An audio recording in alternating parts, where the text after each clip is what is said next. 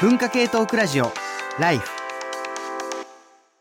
文化系トークラジオライフ。今日は2021年最後の生放送でした。12月26日の生放送を終えまして、そして、えっ、と、局内のね、いろんなところに分かれた出演者たち、それから、えーオンラインでアクセスしている人たちと、ライフ外伝、えー収録を行っていて、まあ、パート1ではね、その、デジタルテクノロジーの進化とエンタメ文化の絡みの話をちょっとしたんですけれども、えパート2では、まあ、ちょっとね、本格的に、え作品だとか、え本だとかの話もできればと思ってるんですが、まずはあれですかね、塚越くんがなんか読みたいものがあるということで。はい。えーとですね、本編でも紹介した碇幸恵さんからもう一本、えーと、メールが来てるので読ませてください。えー、数年前からいつか実行しようと思っていた北の国からシリーズの一気見。今年の3月に田中邦衛さんが亡くなり、追悼特別番組として放送された北の国から87初恋を見たのをきっかけに、4月と5月の2ヶ月をかけ、連続ドラマの24回、8本のドラマスペシャルを完走しました。北の国からはこの世に生まれうる、あらゆる種類のいたたまれなさが詰め込まれていて、私にとっては一つのセラピーのようなドラマでした。登場人物はみんな愛らしさと情けなさを備えていて、その人物描写もいちいち素晴らしいのですが、一番感情移入してしまったのは、やはりホタルでしょうか。えー娘さんですね。えー大人たちの事情を組んで、過剰反応する彼女のけなげさ、フラノそしてゴロを捨て、電車に一人揺られる彼女のこわばった表情、ソータ兄ちゃんに不倫相手との終わりを告げた時の彼女の涙、責任感の強いすべての長女たちに捧げたいですね。一気見してみてよかったことはいろいろあるのですが、そのうちの一つは、東京ポッド許可局で突然挟み込まれる北の国からネタをより一層楽しめることになったことでしょうかということで、あの、ま、今年ね、えっ、と、田中邦衛さん亡くなったっていうこともあって、追悼で87初恋ですね。えっ、と、まあ、最後の、あの、泥にまみれた、えーま、満札っていうのが有名なシーンですけれども、あの、TBS ラジオでは東京ポッド許可局土曜の夜中2時ですね、やっていまして、えっと、まさにコロナ禍で去年ですけどもね、確か、えっと、えっと、いつだったかな、7月、7月20日の放送だな。北の国から会みたいなことをやっていて、あの、結構コロナ禍で北の国から見た人多いんですよね。僕は実は去年、えー一気見して、で、本当にね、あの、まあ、本当に嫌な話とか、その、人それぞれみんな事情があるっていうことを嫌がおうなく見せる、えー構成になっていて、まあ、このホタルっていうキャラクターがね、非常にいろいろ苦しいことがあるんですけれども、もう、これはね、まさに一気見に、あのーちょうど適切な内容かなと思いますが、早水さんどうですか？はい、僕はいわゆる同世代で見ていた、それこそ、あの、中島智子、ホタル役とかは、ほぼ一個違いぐらいの同世代なので、まあ、今回ちょっと、その、昔はね、子供目線、それこそ純、ホタル目線で見てたんだけど、今の、その、イカリさんのメールで、やっぱりちょっと、ホタル視点で見るとっていうね、あの、すごいそれ今、語るべきところなんだけど、本当に。あのまあもちろん今見て全然違う視点で見れるっていうとこもあるんだけど、当時からね、ちゃんとホタル視点って描かれていたんだ。今読み込まれるべきものってちゃんと埋め込まれていて、けど、この北の国からすごいね、今日のね、ライフの本編で言ってた、なんか、会話でしきれない話っていうのがすごい行間で盛り込まれていて、みんなその、うまく語れないお父さん、五郎と、えーホタルも分かっているけど、ここは言わないでおこうっていうような人たちのドラマになっていて、それがなんかやっぱりね、すごいね、みんな行間を読むっていうドラマのある種の日本人が叩き込まれてる部分があるのと、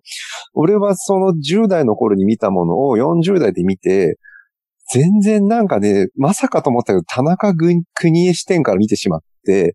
別に子供いないんだけど年齢近くて、会話がなんかうまく言えないことをどんどん順に指摘されて、それを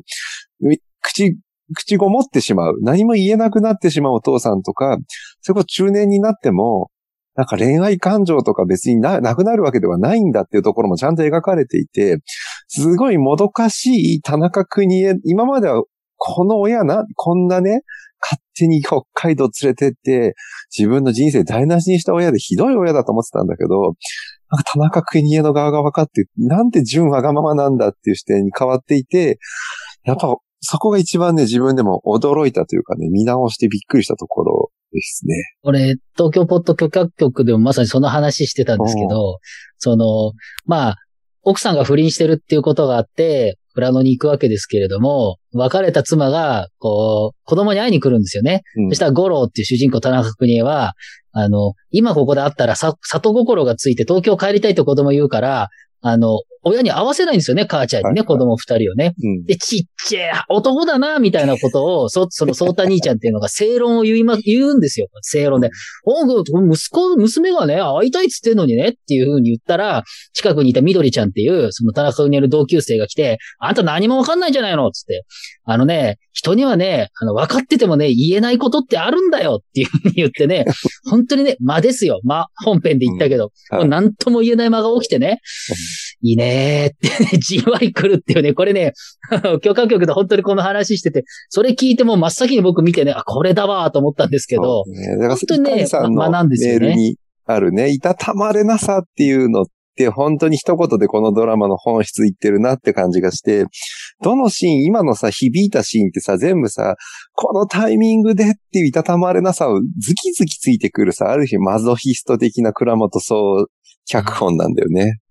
今、今言ったその会話を、わーって全部やった後に、実は子供二人がそれ見てるっていうね。はいはいはい。で、見てて何も言えないよね。そうで、田中邦衛が晩飯になってその話ちょっとしようとするんだけど、子供たちは知らないふりするっていうね。すげえ子供に気づかしてんじゃねえよっていうね。あの、なかなか、あの、これだけ聞いても、なかなか熱いシーンだとは思うんで。ここんな具合に北の国からハマってる人って多分全部見ているって会話ごと喋るので、おそらく見てない人たちを置いてきぼりにしがちなので、この辺を見てない人のいどう思うのかも聞きたいんだよ。まあ、あの、僕がまさに見てない側で、バラエティとかでネタにされてるのしか知らない側なんですけど、なんかこう、一気視聴するのすげえ重てえなっていう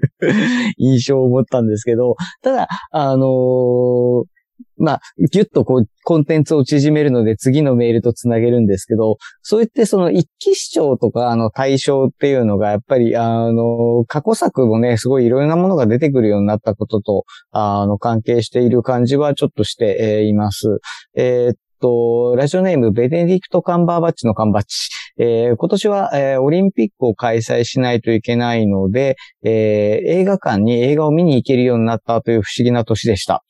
えー今年すげえなと思ったのはリマスター版の映画です。1本目は緊急事態宣言で、私は6月になって見に行った戦場のメリークリスマス。本当私は 50, 50歳ですが、この年になってみても全然何のことかわかりませんでした。で、当時はこの言葉はなかったけど、ボーイズラブの映画ですよね、大島渚監督。すごいです。今からはお子さんの、えー大島新監督の時代ですが、ということで。えっと、もう一本は午前10時の映画祭で見た、えー黒澤明監督隠し撮りでの三悪人です。えーこの映画を見て、ジョージ・ルーカスがスター・ウォーズの設定を考えたという作品ですが、以前 DVD で見た時は眠くなったのですが、スクリーンで見ると音響がすごくいい。馬に乗ったままの一騎打ちとか、三船敏郎さんが最高でした。リマスター版を大きなスクリーンで見る、えー、密かに楽しみにしています。えーダンサー・イン・ザ・ダークもリマスターになってるのですね、っていうことで、まあ、リマスターとか、その、まあ、その、新版とかね、結構その、今の技術で、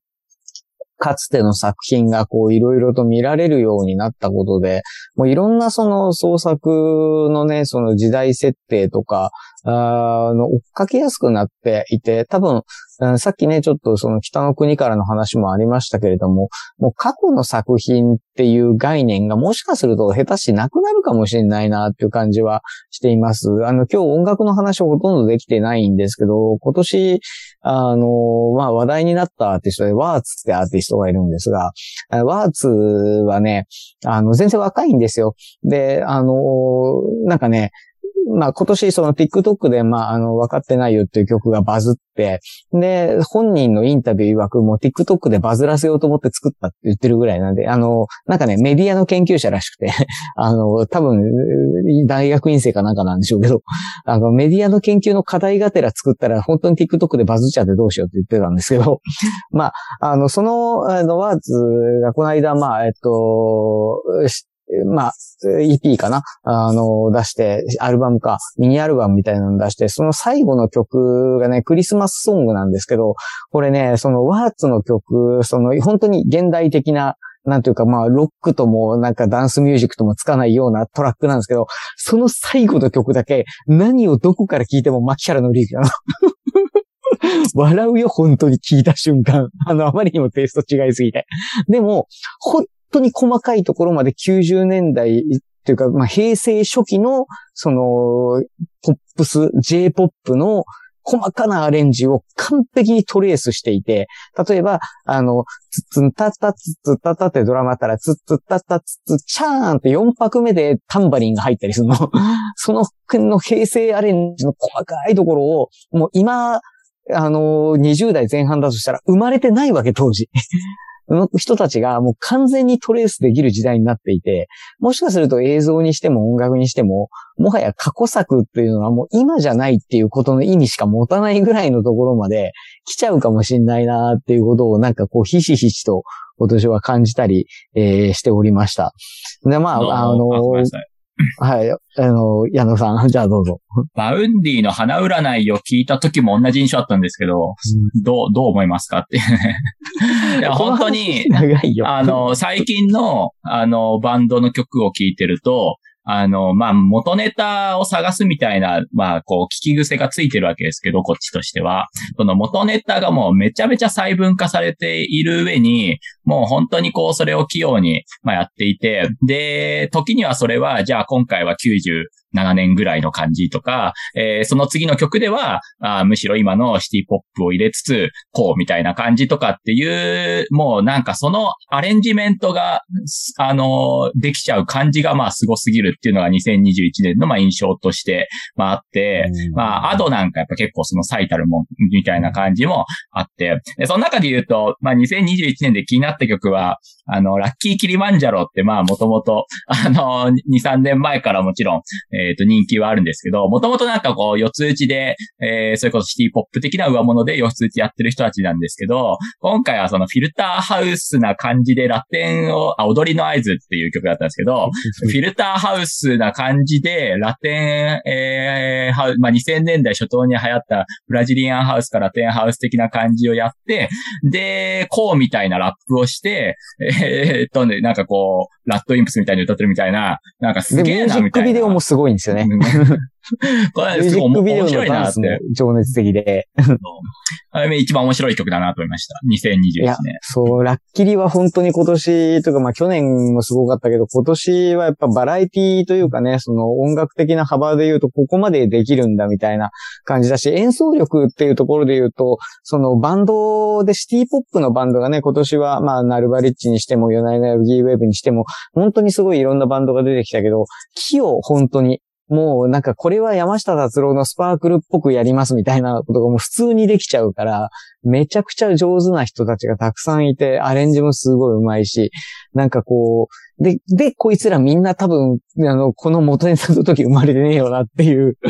時代になってるなってのは改めてひしひしと感じますけど、音楽ネタはちょっとね、来年、あの、じっくり何かで取り上げましょう。配信とかがね、本当に、まあ、定着してきた、あことによって、それとコロナ禍が重なったことで、やっぱオンラインライブだとかも、あの、含めて、いろんな、その、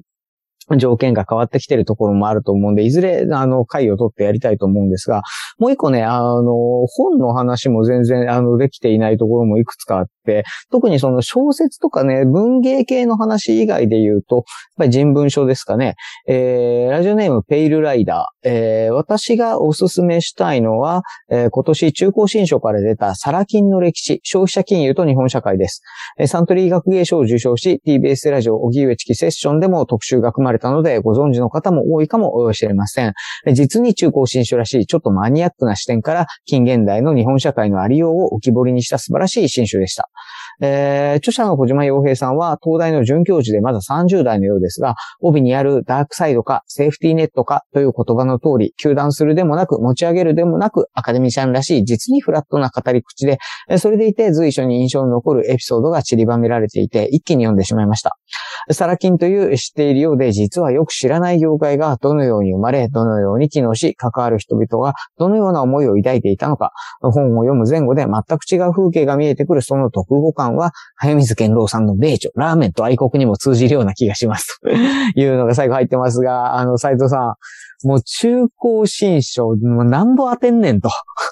いう、ねえ。いや、さ、サラ金の歴史って確かサントリー学芸賞を取った、取りましたよね。あの、だし、本当にもう新書の世界は、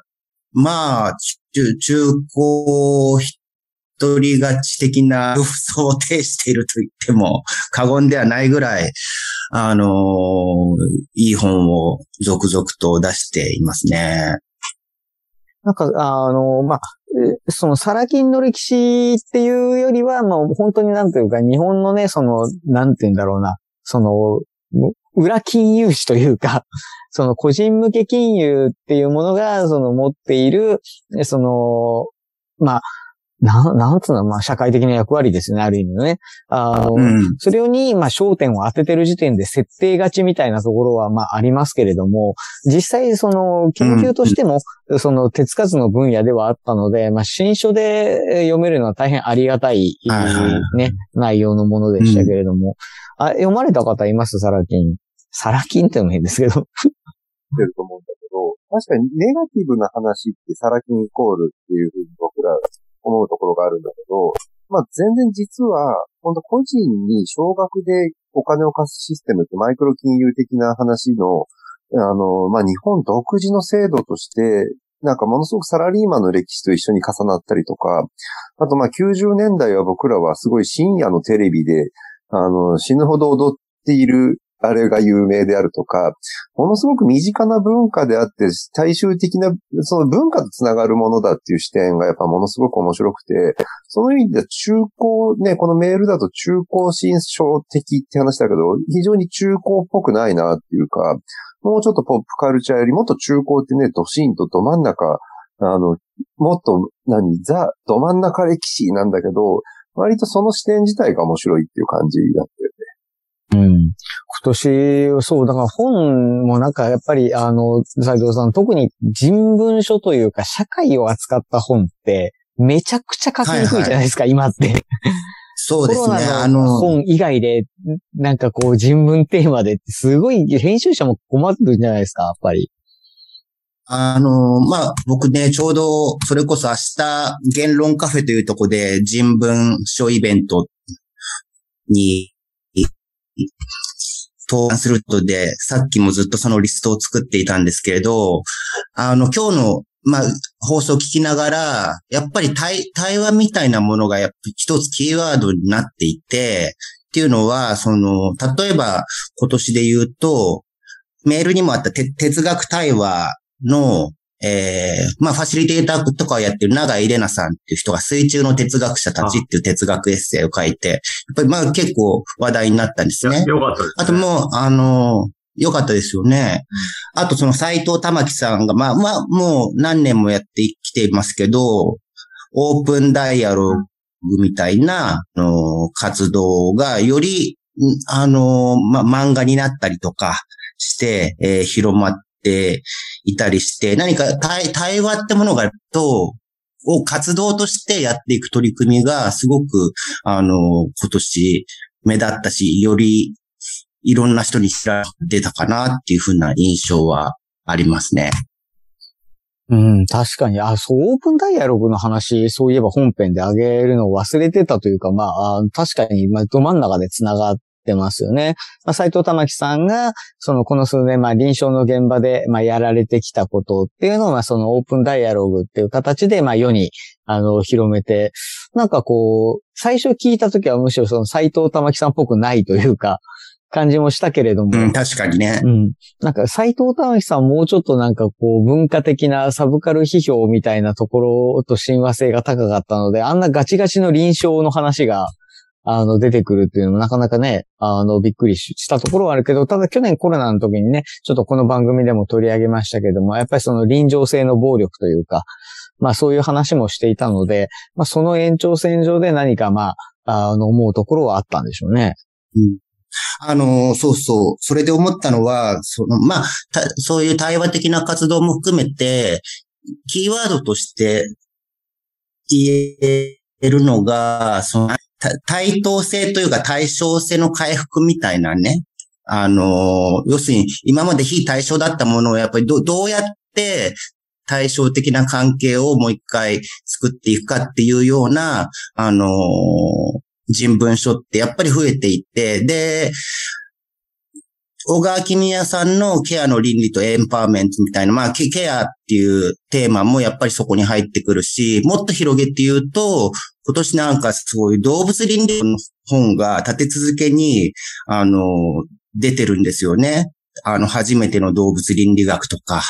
をはじめとして、あとはその人類学の方面でも、その、要するに人間と動植物の、その、なんて非対称性を取っ払うような、まあ、一スピーシーズ人類学みたいな言われ方をするような本も出ているので、なんか、なんかそういう動きを今年の人文書全般には感じました。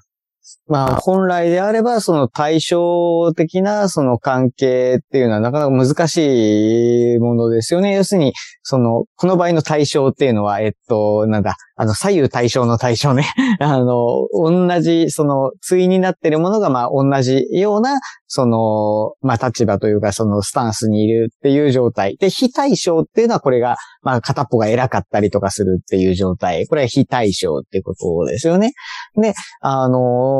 要するに、これまでその人文の思想っていうのは、基本的には、あの、出発点がどうしてもやっぱり個人主義なので、その、この場合の対象はオブジェクトとしての対象ね。何かを見て、見たり触れたり、あの、接したりすることによって、そこで相手と関係が生まれるっていう考え方でスタートしてきたんだけれども、あの、どちらかというと、そうしたその、まあ、オブジェクトに対する私みたいなタイプの、まあ、思考法っていうのが随分、あの、なんていうか遠くに、まあ、行ってしまった。ああと、あの、いろんなね、その、試みはあったんだけれども、今斉藤さんが紹介してくれたその対称性の回復っていう、まあトレンドが本当にその今後、あの、さ、まあ盛り上がってくるんだとしたら結構これは大きな思想的な問題になるような気がするんですね。要するに動物であれ、植物であれ、そこに対称性っていうものを本当にその、まあ、完成させることができるのか。要するにヨーロッパでは、まあ、ロブスターを生きたまま茹でるなってことになってるわけですが、それは、ロブスターが生きたまま茹でられたら痛い、苦しいだろうと思うっていう、こっち側の、その、まあ、読み取りによって発生しているものなんですよね。で、昔、この、えっと、番組でも紹介したことありますけど、聖なるズーって本があるじゃないですか。あの、あれは要するにその、まあ、ドイツかな？の、その、 zoophilia、つまり動物性愛者を、まあ、対象に、えー、あの、調査をした、あの、本ですけれども、まあ、そこで、その、インフォーマントの人たちは、いや、わかるんだっていうわけですね。動物の気持ちがわかるんだ。今動物が何を、自分のペットが何を考えているかわかるんだっていうふうに飼い主というかそのパートナーだね、は、その口を揃えて言うんだと。この、その、なんて言うんだろうな、わかるんだっていうのは一体何なんだっていうことですね。さっきのケアの話とかとも繋がってくるけど、何かを分かったり、何かを感じ取ったりすることによって、その対称性のバランスを取る。まあそれが多分対話とかで生まれてくるんだけど、でもそれはどこまで行っても、いや、このロブスター生きたまま余裕に入れられたら痛いだろうてか、それを感じ取って、そこにシンパシーを感じ取って、こっちも痛くなるみたいなことでしか、多分、あがなえないものなので、それってどうやって対称性って生まれていくんだろうな、みたいなことを考え出すと結構深い哲学の、ね、まあ、深いですね。うん。うん。思、なんか思ったより面白かったので語っちゃった。メロン、メロン先生も、なんか、聖なる図は、ずいぶん。去年かな、読んだのは。うん、面白かったですね。でも、まあ、やっぱ結局コミュニケーションっていうのは常に勘違いなのか、みたいなことも思いましたけどね。その、証明できないじゃないですか。そのさっきチャーリー言った、いや、わかるんだよって。でも、本を読んでるとすごいリアリティがあるんですよ。彼らが言ってる分かってるっていうことを。だけど、あの、本の紹介するときに、いや、こういう本があってね、友達に言ったら、いや、そんなの絶対勘違いだからって言われて、いや、読んだらわかんだよ、みたいな。すげえリアリアリティがあるんだよって。でもやっぱそれでさえ伝わらないんですよ、やっぱり。だから難しい問題ですよ、それは。あの話、えっと、まあ、聖なる図自体は3年ぐらい前の本かな？あですけど、今、あの、対話の話が続いてきた流れの中で、まあ、対話の限界事例であり、えーその、まあ、今年問題、話題になったような、まあ、例えばジェンダーの非対称の問題だったりと関係していて、要は、著者の方自身が、まあ、パートナーから性暴力の被害を受けていて、で、その時に、その、まあ、彼女自身が、その、性的同意とかコミュニケーションとかについて、まあ、ものすごい真剣に苦しんでいるわけですな。つまり、同意があるとかないとかっていう状態ってどういうことだっっていう体験を自分がしてるから、その動物を、そのペットとしては、ではなく、その性愛の対象として、パートナーとして、その見て、かつ、その、愛しているからこそ、そのペットが、例えば性的な、そのトリートメントをしてほしいってことがわかるんだっていうことを主張することに対して、